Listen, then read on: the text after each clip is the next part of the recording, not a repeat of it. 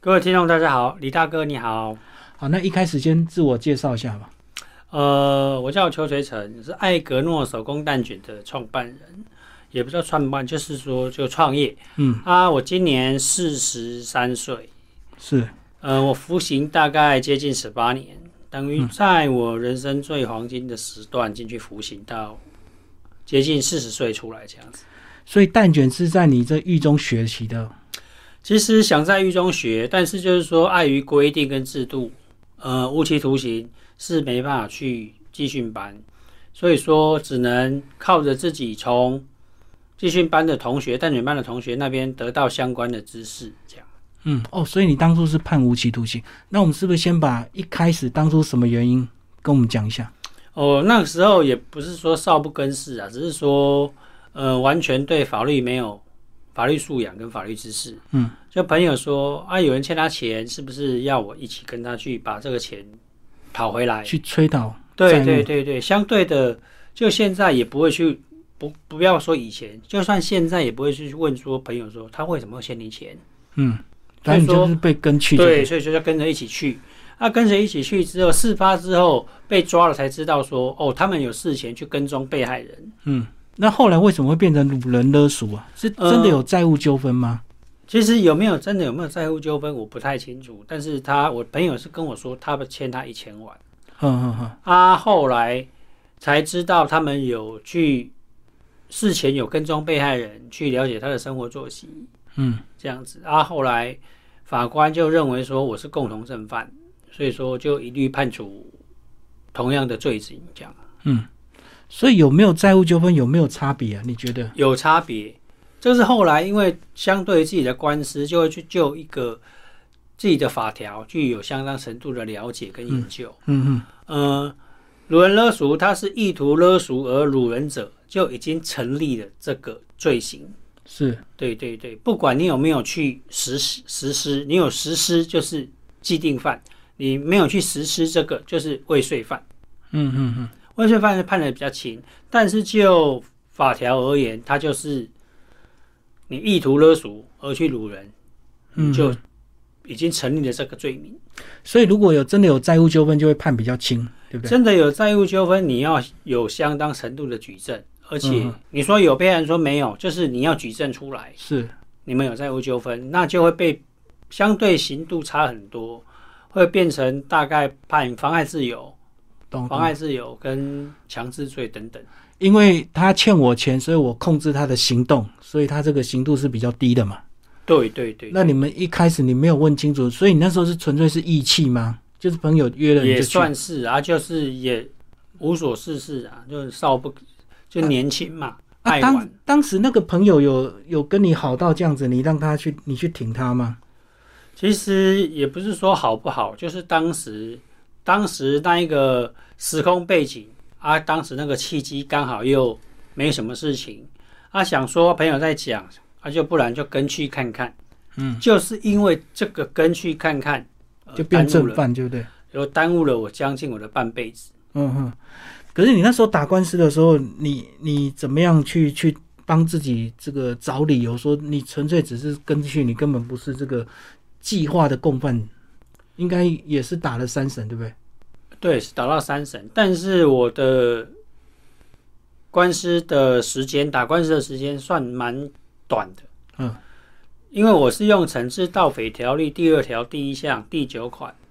因为《惩治盗匪条例》第二条第一项里面有十款，全部都是唯一死刑。嗯嗯嗯，在这个条款里面，他们打官司一般都最少有四五年以上，是，甚至有十几年。嗯啊，所以说我的这一条案件，而且我还当时八十九年还有一个同案被告还没有到案的情况之下，就被定验，定验，嗯啊，八十九年底十二月就送执行。我八十八年六月到案，等于一年多的时间就三审走完。就三审走完，定验、送执行、发监执行这样。你那时候会觉得不公平吗？不公平也是制度，为什么？因为《城市盗匪条例》第二条第一项，相对于当时的时空背景，有蛮多法官认为它已经不适用，它是特别法。但是也有一些法官认为这个是沿用的，嗯因为这特别法是在动员戡乱时期乱适用重点的特别法，一年一签，嗯，必须要总统签订这样子啊颁布。到了民国八十几年还是继续沿用，因为可能就是没有继续没有总统的签总统签令啊，但是还是继续沿用。有些法官认为适用，嗯，啊，很幸运的，我的法官就是认为适用啊，但是就是用五民那个刑法第五十九条，那如果遇到不适用的，是不是就判比较轻？遇到不适用回归刑法，因为刑法上面三百四十七条跟三百四十八条也是掳人勒赎。嗯嗯嗯，三百四十七条的掳人勒赎罪是七年以上无期徒刑以下，是，三百四十八条可以到死刑。嗯嗯嗯，所以说，呃，他们刑法已经有这些法则跟呃条文，有些法官就认为应该要回归刑法。嗯嗯，所以说，当时有人掳人勒赎被判七年多，啊，我的掳人勒赎被判无期徒刑，其实都是为取赎而为伤害被害人，就是没有撕票，好、也没有取得赎金。对他们有的就有的法官认为第二条第一项惩治盗匪条例不适用，就回归刑法，所以说判的顶多也判了十年而已，有期徒刑十年，一般都是七年半左右。所以也有，但是也有可能到死刑啊。如果那是回归刑法的话，也有可能因为但是要到撕他要票嘛。看，对他要看犯罪情节，嗯嗯嗯取赎或撕票或凌虐被害人。嗯，所以你们当时只是纯粹抓他，后来就被抓到了。对，嗯嗯，嗯对对对对，当时多少人呢、啊我们有三个人，啊，有一个是未遂犯，嗯嗯，就是他有去前置作业，就是有去前面去跟踪被害人啊，买犯罪工具，但是案发当天他就没去，嗯，所以他判比较轻。他判两年。哦，哇，差那么多哎、对，嗯嗯嗯，那你这十呃十七年半在狱中你怎么度过？十自七己年的半心态上怎么调试？因为你纯粹是是用 j o k 嘛，你也不是主谋嘛。嗯、当时也不是不要说调试啦，就是到了一个新环境，都要赶快先适应这个环境，因为毕竟你每天要过的。嗯啊，我可能我也比较乐观一点，就拱大拱大阿 Q 阿 Q 想法，就想赶快说哦，我要赶快熟悉这个环境，赶快适应，因为我毕竟我可能要在这里待很久。嗯，因为我当时我自己还不知道必须要关多久，嗯，都是透过一些比较有经验的犯人或者收容人，他讲说，哦，你这个无期徒刑要关十五年以上哦，才有机会缓刑，是不是？才有机会得报假假释释。嗯因为就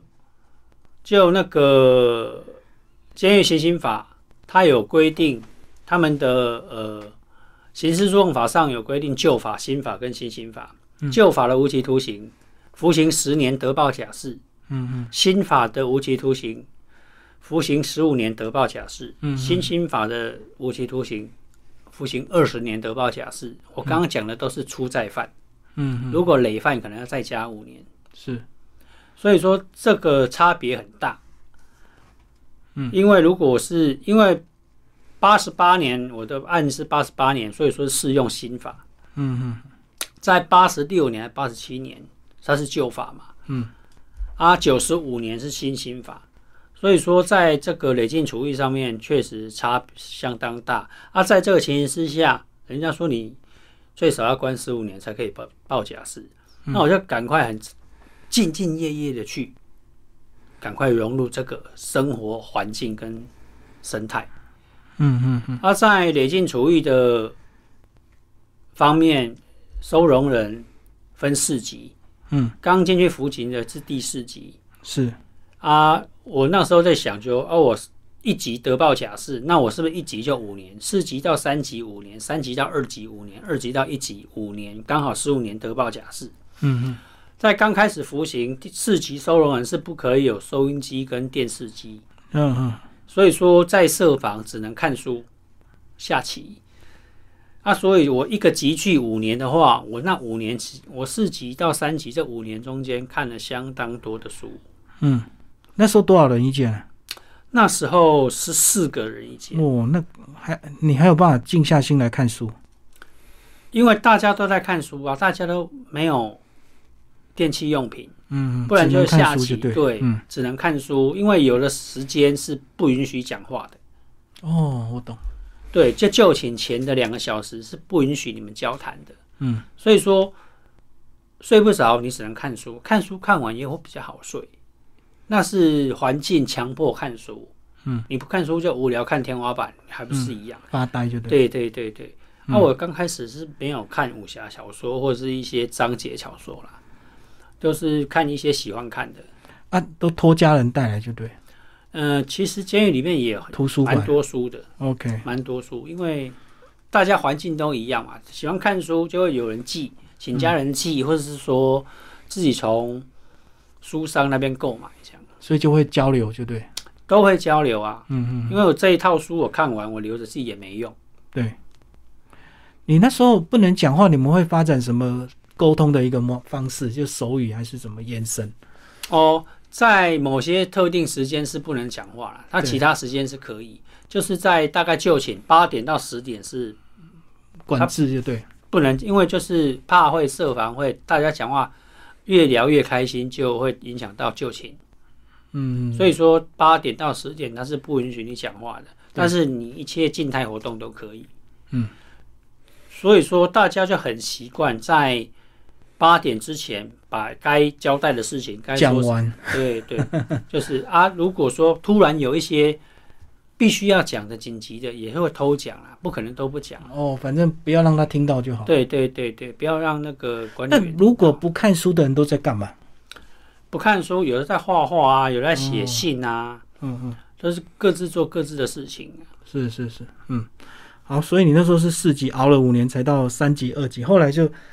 慢慢越放宽一些规定，就是就可以带收音机什么的，是不是？哦，收音机跟电视机，嗯哼，对对对，就会比较多一点的休闲的时间，可以使用的东西，不是只有书跟象棋，或是说毛笔、水彩笔这样。你那时候关在哪里啊？台南监狱，嗯哼哼，然后都是什么样的这个呃犯人关在一起？有特别的一个分类吗？还是都、呃有哦台南监狱，它被归类为重型累犯监，嗯相对于就是高度管理监狱。所以应该管非常严格？对，一般全国的收容人，只要听到台南监狱，哎，错，大概腿就软一半，因为那边为什么高度管理监狱，它很多知名的人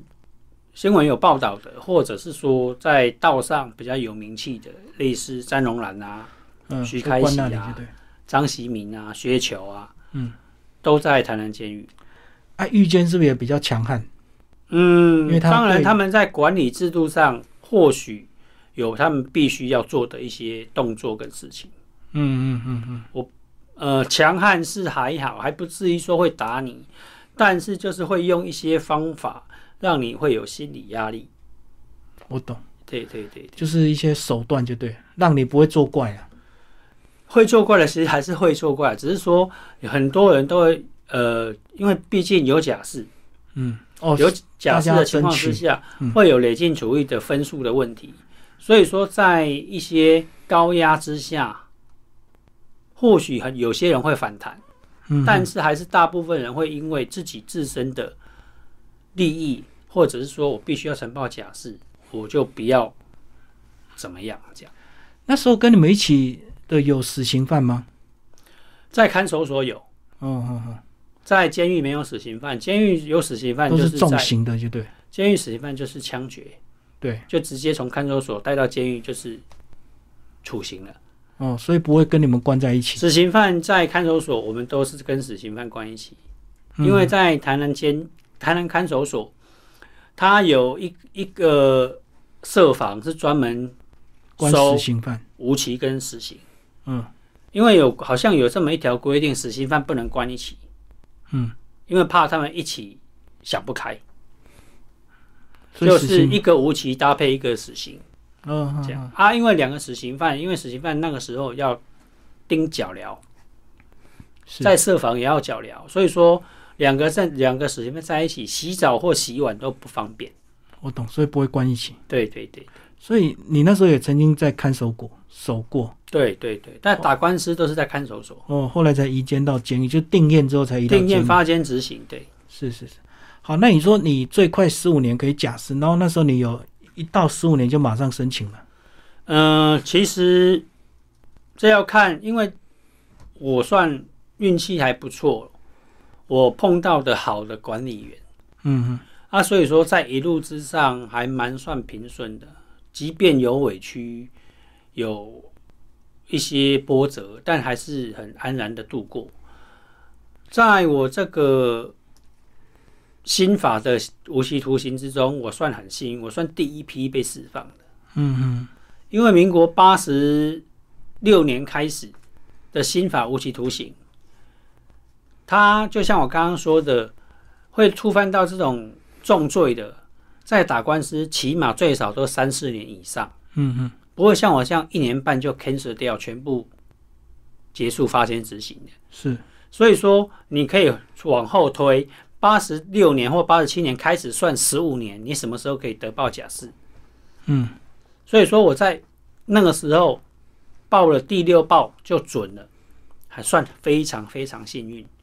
因为一般无期徒刑最少再看旧法的，他们最少都报十几报，嗯嗯嗯，十几十几次的假释呈报啦。所以你第六次就准了。我第六次就准了，第五次的第五次监博，第六次就出监狱，因为他们监狱会有自己出审，嗯，各个监狱会有这个假释的委员会出审，审过之后他们呈再呈上法务部，嗯，所以说我第五次、第六次报，前面五次都是监狱的初审没过，第六次狱方觉得我应该可以了，就让我呈报去法务部啊，到了法务部就准了。他初审有要面谈吗？还是第直接看你的表现？前面五次都没有面谈，哦，第六次才去面那个跟矫正署的长官视讯面谈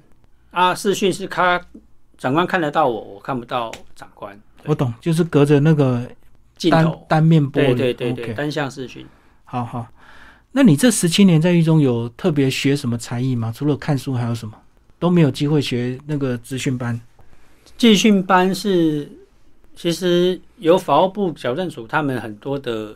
集训班，嗯但是就于制度，当时的我无期徒刑，我说刚刚我没有去台南监狱蛋卷班嘛，嗯，因为要去晨报名蛋卷的集训班，比我晨报假释还困难。我可能我假释准了，我蛋卷班我还报不上。是。他们那时候不让你们报，是认为你们是无期徒刑，所以你不需要回归社会。他不是不让我报，嗯是他的规定就是这样子。我不晓得他们是不是这么想，但是那个规定，其实晨报假释是你累进处遇达一级，保持三个月，你的超性分数达十分，嗯，就得以报假释。嗯，啊，但是那个蛋卷班，他的集训班、蛋卷班，他的规定是你无期徒刑到一级之后，你的总分要过半。比如说，我们一级的总分五百九十六分，嗯，他要达到接近三百分，你才能有机会报蛋卷班。是，那我一个月才十分呢、嗯嗯嗯，所以累积很久就对。对啊，那是不是会我报假是准了？可能我蛋卷班还没还没资格报。所以是当时的时空背景的问题。对，，那我只只能说那个是制度问题。嗯，所以说我虽然我想去，但是我还是尽我所能去了解这这些相关的知识。你那时候说你虽然在狱中有遇到一些不公平跟委屈，但是还是很后来很很顺利的假释。那你觉得最大的不公平跟委屈是什么？其实最大的不公平跟委屈，其实也没有很多不公平啊，嗯，因为终究还是自己犯了法，误逃法网。嗯嗯很多人看监狱里面的人都说，那你就不要犯罪就好啦，嗯你干嘛还要在监狱还要讲人权呢？嗯嗯，确实，我觉得有时候是不需要讲人，因为你讲人权就会让执行者很难去管理。我知道，但因为是这是鸡生蛋跟蛋生鸡的理论啊。我知道啊，因为有时候你讲人权，那人家就会讲说，那被害人他的人权呢，就是对他也是被很多就侵犯，对，就蛋生鸡跟鸡生蛋。所以说，没不要说在里面有委屈啦，即便在外面工作，没有一项工作是没有委屈的。嗯，可能连我们台湾首富郭台铭他的工作都有委屈，只是我们不知道而已。嗯嗯阿舅，我服刑十五年，当然啦、在里面没有自由，当然很委屈啊。对，我想喝个水，我冬天时候想喝一口热水，都要看时间，不是我想喝热水随时都有。嗯嗯所以说这些的不自由，会让我更珍惜我现在该有、嗯现有我拥有的生活。好，那你后来真的假释通过之后，你的心情怎么样？嗯，刚开始是茫然的啦，哦，也出来也不知道要干嘛，就对，因为我在里面，呃，后来去担任一些个总务科的杂役，就是帮忙接收新收犯人跟释放假释跟满期的。嗯啊，那一个事件让我印象很深刻，就是有一个通缉犯，他在海关被抓到，直接发直接发监执行。嗯，那个时候最新的手机是 iPhone 四，嗯因为我们都有看杂志、看电视，知道它是 iPhone 四。但是我当时我进去服刑的时候，那时候最新的手机是 Motorola 小海豚。哦，我懂，对对对，嗯我那个警察拿给我说，这个他不能带进去哦，要帮他关机，要保管。我看了一看说，我就拿给我的同事嗯同科室的，我说给你关，因为我不会。结果他看了我，他说他不会，因为嗯我们都服刑超过十年以上。啊，我就请那个检察官。嗯，我要说的是，即便我知道我看电视或杂志知道它是 iPhone 四，但是杂志跟电视它不会教你怎么使用。对，这个就是我回来之后我对于生活的茫然，应该有有一点恐惧吧？其实是茫然，不要嗯。不是恐惧，其实我不会害怕说我要面对它。可很多人会觉得社会会用异样的眼光看他，这个我有也有去想过，嗯也我也有跟我家人讨论过。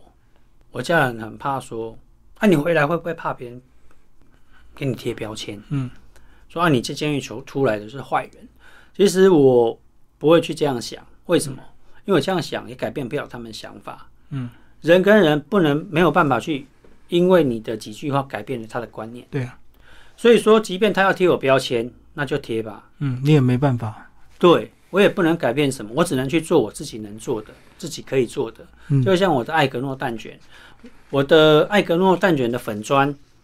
跟我自己个人的脸书，我从来不会去避讳或是遮掩我曾我是根生人的事情，嗯，但我也不会刻意去讲我是根生人。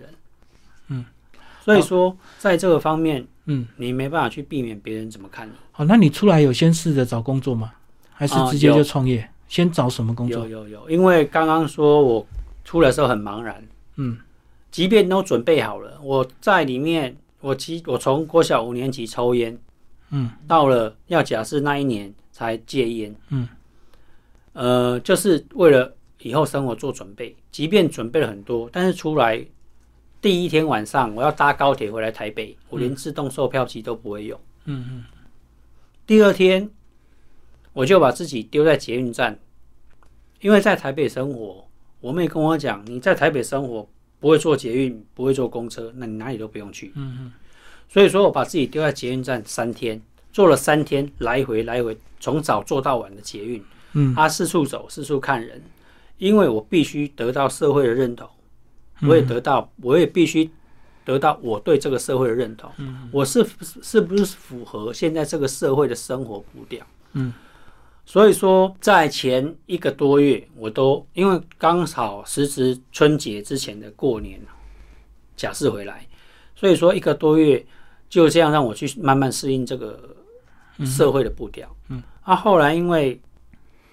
关护人说你是我这里 case 最长的，可能他退休了，我还要继续报道。嗯嗯嗯，那我还没找到工作之前，是不是可以每个礼拜都去跟他报道一次？嗯嗯哦，我想说啊，既然每个礼拜都要报道，啊，我对于这个社会步调应该还可以的情况之下，我就去找到了一份在搜狗的员工餐厅的工作，嗯嗯，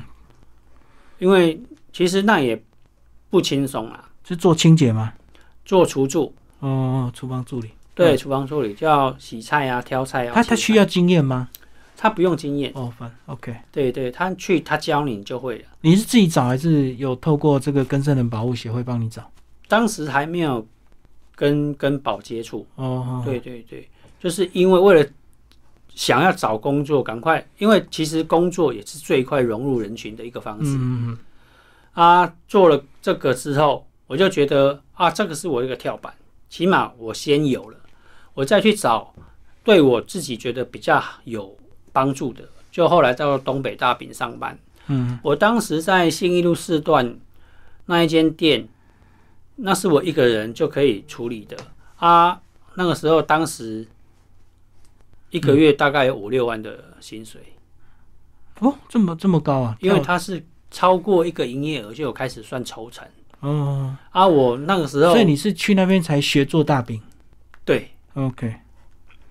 所以他不用任何经验了，可以也让不你用他从会头教学你哦。他会之前训练，其实那个也没有什么技术性，哦，到就是几个大饼标准的作业程序对会就对，好它了有标准的 SOP。嗯嗯啊，当时为什么我的业绩会比别人业绩好一点？因为我觉得，就像我现在我在服务我的顾客的时候，他们说：“哦，你这个食品要做的还不错，你那食品加工业。”我说：“我不是食品加工业，我是服务业。嗯，哦，所以你们做大饼还要兼销售就对了，”因为对我那当时跟老板讲，本来有一个卖饼的，嗯啊，一个做饼的，大部分都是女生在卖，啊，后面男生在做。啊，后来我那一间那一间门市那个卖饼的有事情就没做。他、当时是淡季，是夏天，我就跟老板讲说，你是不是可以让我试试看一个人，我自己做又自己卖这样，这样因为这样子相对的抽成会比较比较高，嗯高本来两个人分的变成是我一个人的。啊，因为当时淡季的情况，老板就觉得哦可以让我试试看。嗯那试过之后，他也觉得，诶，我自己还卖的不错，而且把他的店也经营的不错。嗯嗯嗯，所以本来卖饼应该女生比较吃香，对不对？对，看看还是有点颜值的关系啊，所以你是真的有用心在投入，才有办法卖到一个成绩。其实都是，其实换成是我，我是顾客的话，我去买东西，他的服务人员服务好，态度好，我当然吃的也开心啊。对啊如果那个店员态度不好，即便再好吃的东西，我吃的我也不爽。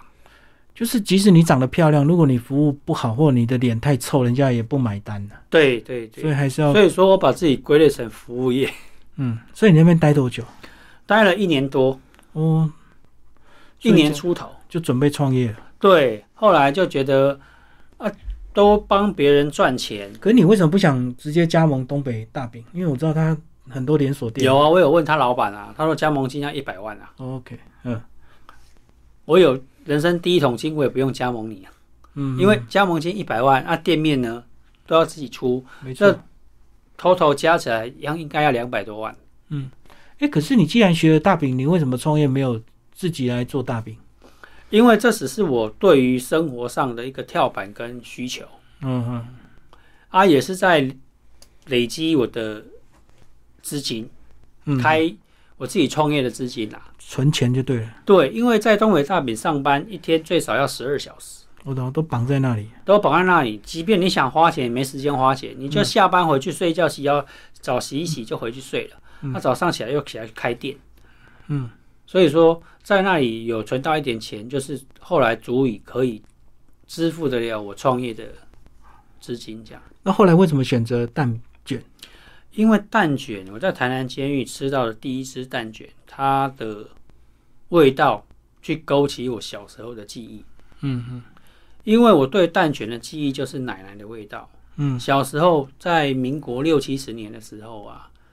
那个时候蛋卷好像不像现在这么一般可以唾手可得或随处购。以可以前购蛋买贵啊，所以以前蛋卷都是一铁盒子装的，嗯嗯，义美啊、喜年来对，都是逢年过节才有人在送的。啊，奶奶觉得说，哦，这个蛋就营养，嗯所以说就会留给我吃，嗯，她就会一直留把这个东西留给我吃。啊，所以说，即便我现在自己创业，我想去复刻以前我吃到蛋卷的味道，但是我还是做不出来以前我吃的那蛋卷的味道。嗯后来我仔细去想，可能是我少了一样东西，我没办法加，就是奶奶对孙子的爱。嗯嗯那是我没办法加的。阿慧创业也是因为我妹的一句话，嗯，她说：“你进去福星这么久，你少了一个男人为自己事业拼搏的那个阶段。嗯嗯嗯，”啊，后来我才觉得毅然决然的说好，我要做。嗯，但是一头栽进去才知道说创业真的维艰，不是不是我做的好吃就好，其实，呃，会做不厉害，真的厉害的是会卖。嗯，我即便我做的再好吃，你不会卖也没有用。可你前面的学习嘞，全面学习就是我自己有自己去学，就是透过了解相关知识，啊，回来之后看影片，嗯啊，自己买机器学。自己摸索就对。对，啊，后来在一个因缘际会之下，有朋友就说啊，淡水有一间蛮有名的蛋卷，他们在真人，你要不要你自己创业？因为刚创业一定会亲朋好友捧场的也有限，你不能一直叫他捧场。所以说，为了支付生活开支以及学习本职学能，或者是学学习其他有关蛋卷相关的，我就去那边应征。先去工作，对，嗯，就去这一间比较知名的蛋卷，嗯，蛋卷厂工作，他也是手工蛋卷，他、在那边呃待了两年，嗯，我创业之后再去那边工作待了两年，啊，其实呃挫折也蛮多的，因为他一天的出货量超过了我一个月的出货量，嗯嗯，啊，为什么会有挫折？因为人家已经做到这样子，我还是觉得他或许是我以后艾格诺的方向。嗯，我期望我能有到达这样的规模，但是我还是会努力做自己可以做的事情。所以你要怎么超越它？变成你在那边感到挫折是它的量太可怕了。我没办法超越它，嗯因为就我目前的自己的艾格诺的品牌量能，因为他们那么有名，是因为行销，对，行销是烧钱，我没有钱可以烧，我只能靠自己去口碑相传这样，慢慢口碑传行销，或者说去外面摆摊，嗯我把自己归类为劳力行销。嗯嗯我用自己的劳劳力去外面贩售我的蛋卷，去推广我自己蛋卷的品牌，这样子。嗯，啊，如果我有那些钱去行销，相信我卖的不会比他差，因为我的艾格诺的蛋卷是市面上绝无仅有的，嗯，有很多品相是绝无仅有的，即便是现在的各大厂牌的蛋卷，他们都没有。嗯，是指你的配方吗？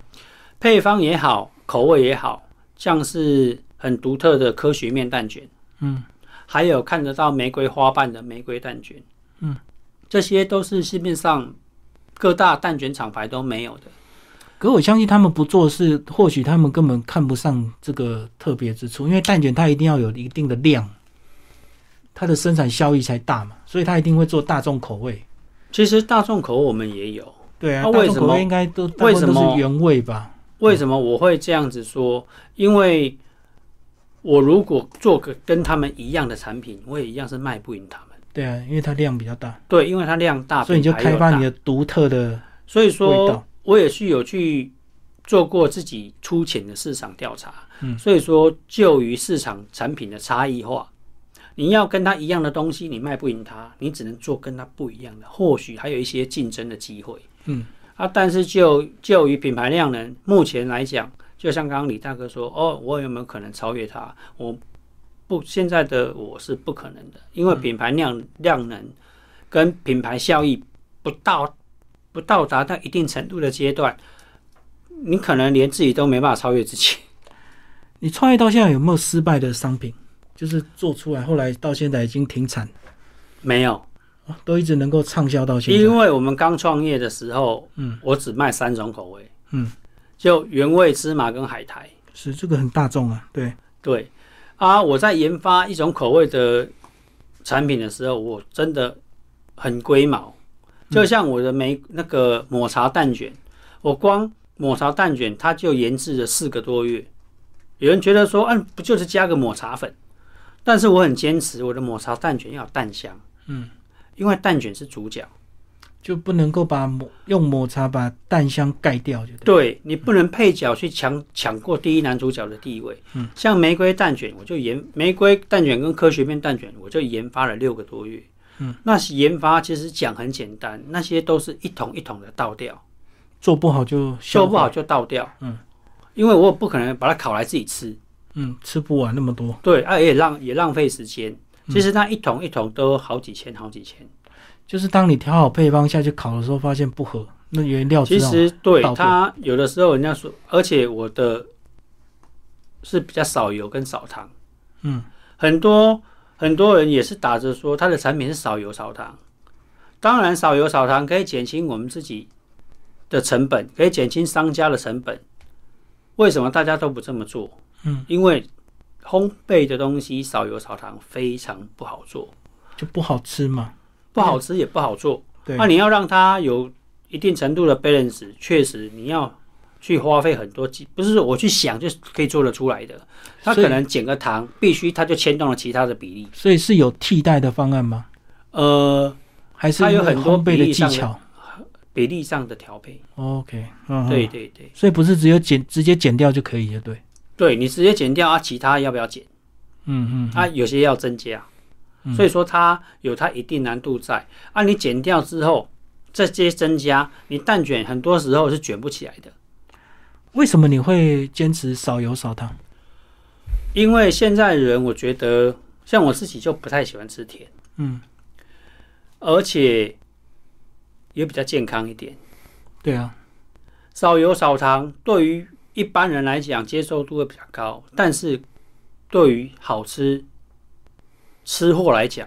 他就没办法，因为你少了油跟少了糖，就像炒菜一样，你油不够多就不香，嗯，啊你糖不够多就不美味。所以又要少油少糖，又要好吃，对，就很困难。所以说我研发我的产品就很龟毛嗯啊，就像你大哥问我有没有失败的产品，我说到目前为止还好没有。就是失败，它就不会生产出来了。对，对那生产出来的就是一定可以持续到现在，就对。就是制作出来有啦，就可能比较没有那么多人买的，可能就是海苔，嗯，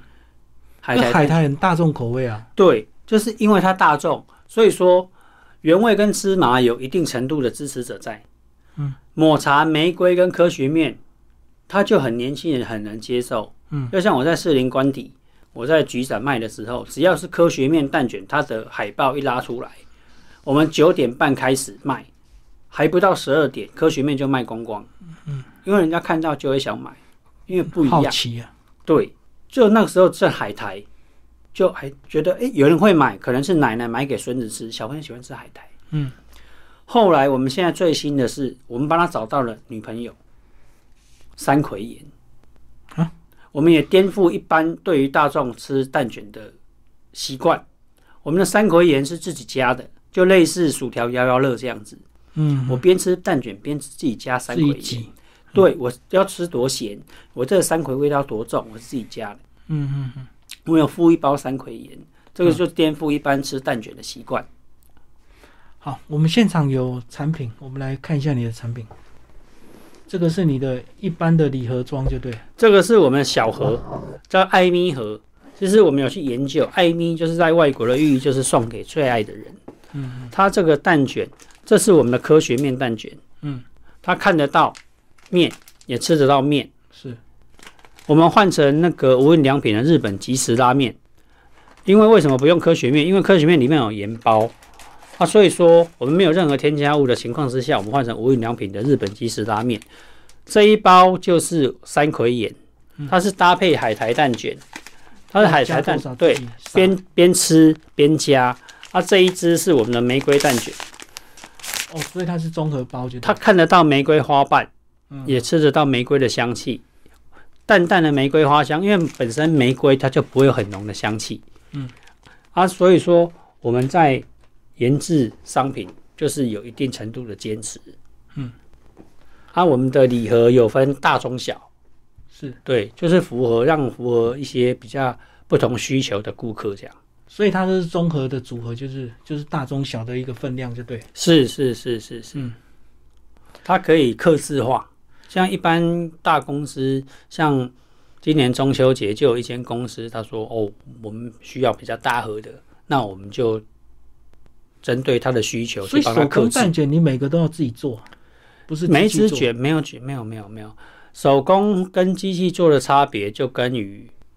手擀面跟机器做的面一样。嗯嗯，呃，其实要去区别，其实还是吃最直接啦。嗯，吃它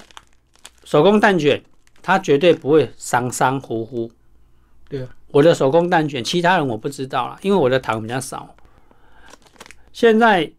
外面卖的包馅的蛋卷，像这样子短短的，里面有灌花生酱，或是说有塞肉松的，有点像卷心酥这样是吧？它是西式蛋卷，它是比较脆的。嗯嗯，对，我们的手工蛋卷，艾格诺手工蛋卷是复刻以前传统蛋卷。我刚刚有说我要复刻以前奶奶的奶奶的记忆，它是类类似于喜年来跟益美蛋卷那种酥酥绵绵的口感。嗯，但是我们的蛋卷因为是手工做的，比较厚，我们做的比较多层，让它有比较扎实的口感，去 balance 它不够脆的。但即便它是厚的，它不是脆的，也会有扎实的口感。嗯嗯，所以说，就一般而言，比较扎实的口感，糖又少，它就比较不好做。嗯，啊，相对的，从古至今，盐跟糖就是最天然的防腐剂。是，所以说，我们艾格诺的有效期限就比较短，哦，我们的有效期限大概就三十天左右，嗯嗯因为我们的蛋卷没有防腐剂跟抗氧化剂，它只要打开一个小时内没有吃完，它就会稍微软掉，它会开始吸收空气中的水嗯，分。湿气，对对对，所以说我们的蛋卷除了少油少糖之外，也没有任何的添加物。好，我们最后来讲，你还有正在开发的新口味吗？正在开发的新口味就是巧克力，已经开始贩售了。已经成功就对，对对对，我们的巧克力它其实也跟其他巧克力没有很大的差别，因为确实它在变化上比较少。嗯，但是我们巧克力不太甜，一般在外面吃巧克力都是甜的，是，因为巧克力它没有糖去提味，它不够香。嗯，一般不含糖的巧克力，它就它的香气可能你要买到很贵的才会有。我懂，对，一般是一般大众能接受的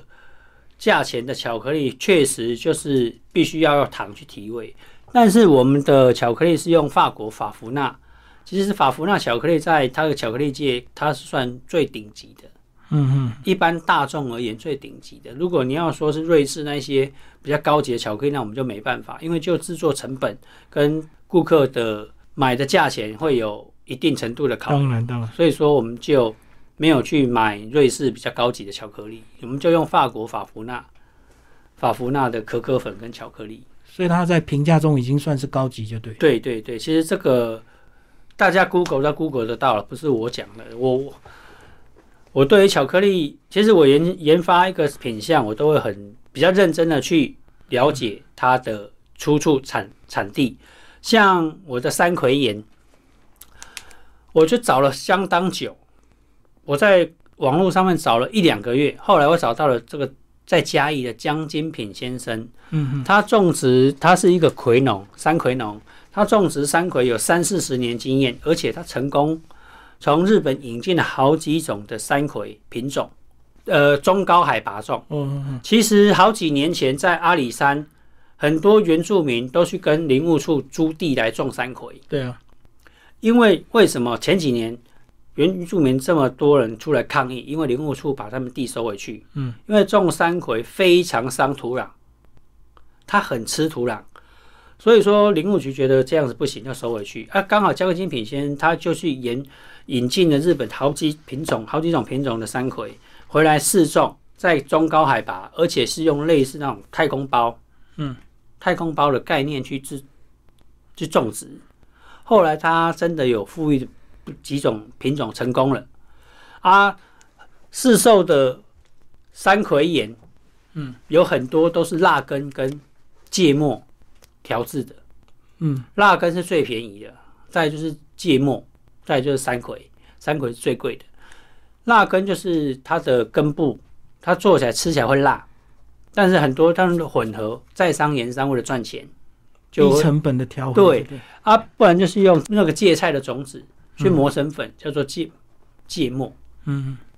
他们的成本都低于山葵盐，因为山葵它有独特它独特的香气。我们的山葵盐它不是会很辣，但是它有很独特的山葵的香气。很荣幸就是江江先生，嗯、让我寻找到他的产品，能够让他在海苔蛋卷上得以发挥的相得益彰。嗯，这样啊，像玫瑰，玫瑰当时在找也找很久，后来找到了普里农会，他辅导了花农，嗯，阮兆能先生。呃，这是我后来才知道的。我使用它的三型玫瑰，后来才知道说，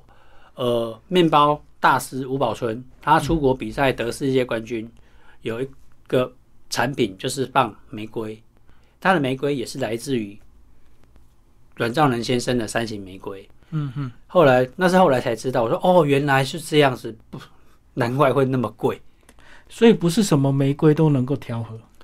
看要品食种嗯用级的哦。食用级，对，要食用级，因为食用级玫瑰一定会比一般玫瑰贵，因为它开始种植之的时候，它土壤有区别，还有食用级玫瑰，它从开始种植到你采收都不可以有喷洒农药。嗯嗯所以说，我去选择普里农会辅导的阮兆仁先生，就是说，起码他有农会的背书。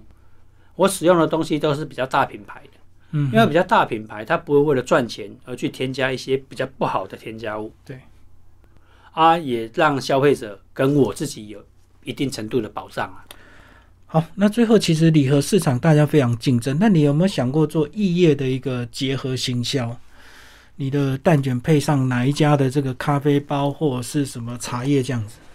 嗯、其实我们的礼盒，嗯，之前在前两年就开始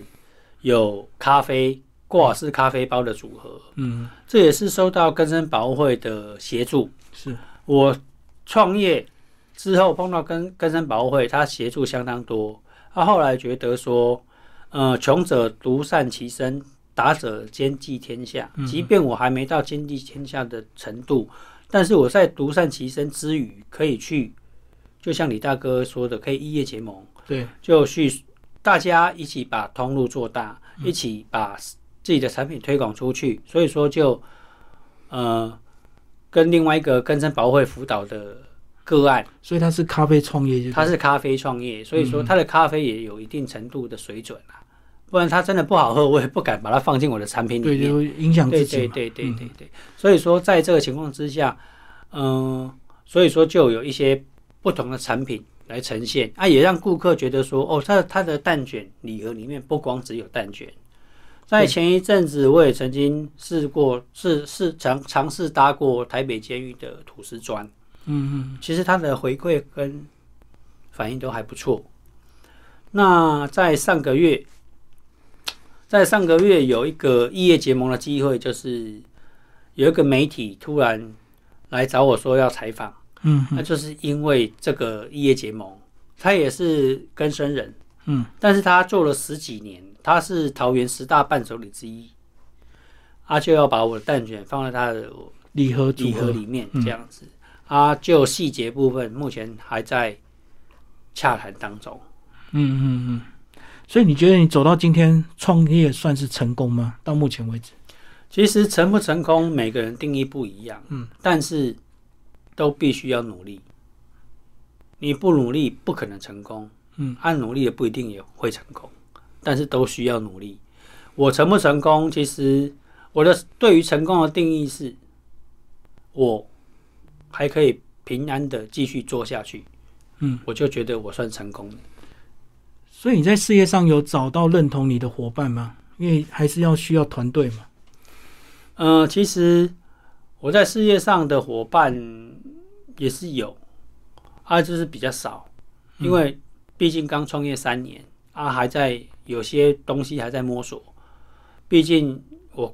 服刑十几年，对于山西，对于网络还不熟悉，就对。这个区块是我的弱点，所以说，呃，在架设自己官网的部分，我还在努力当中。相信再过一段时间，我的官网就可以建制成功。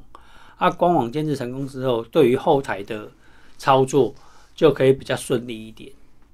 因为现在都大家趋于在电商方面，对啊，对啊，我们必须把我们的顾客导回到我们自己的官网，嗯，所以说这一方面正在努力。所以还需要一点实践，就对了。对对，至少产品先成熟，再来就是电商的熟悉嘛。是是是是是，嗯嗯。因为官网建制确实它有一定程度的要求跟条件。不过至少我觉得在法务部或者是根生保护协会这边，真的是对根生人保护很多，对不对？呃，他们也不是每个人都愿意这样子帮，你不努力，他们不会帮你。我懂，他还是要挑人啊。对，阿说，但是他们确实保护部跟根生保护会，他们确实做了蛮多的。就像这次疫情，嗯，他们也针对于根生人进行纾困，嗯嗯呃，去帮助根生事业，就像我，就像其他咖啡的，去购买我们的根生产品，我们根生事业的产品，再去转送给清寒的根生人。嗯嗯。我觉得，嗯，他们这么做，呃，意义大过于他们实际的付出了。嗯我懂，我懂，意义非常重大，就对了。对对对，嗯嗯，好，今天非常谢谢我们的艾格诺手工蛋卷的这个创办人哦，邱垂成，呃，介绍他过去一路走来的这个创业过去。好，谢谢。谢谢谢谢各位大家。